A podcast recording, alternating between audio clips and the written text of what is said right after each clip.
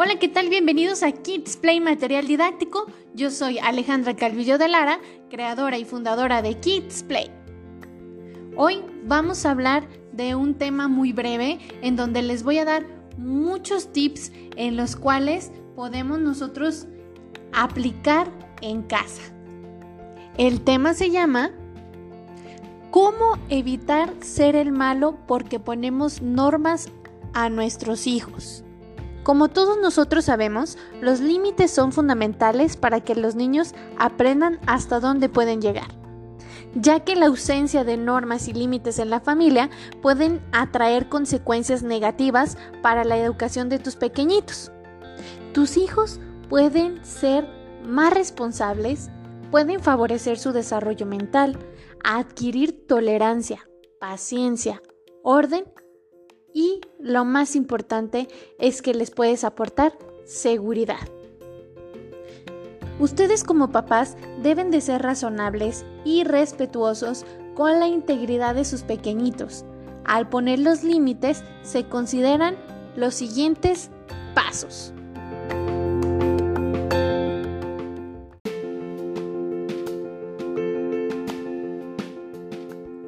Paso número 1 para que puedan existir normas y límites en casa, deben ser claros para los adultos.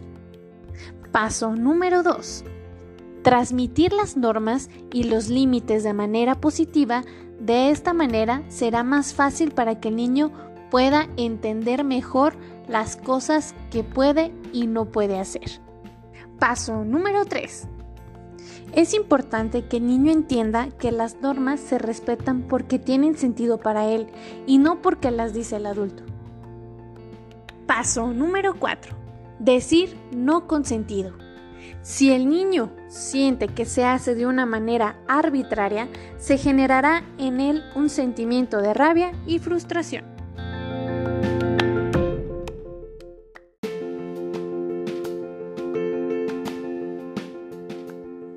Antes de terminar con este pequeño segmento de información, quiero agregar algo súper importante.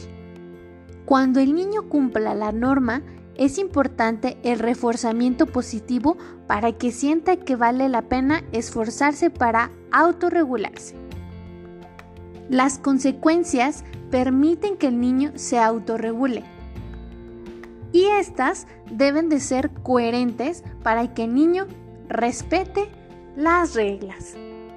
Por hoy, esto ha sido todo.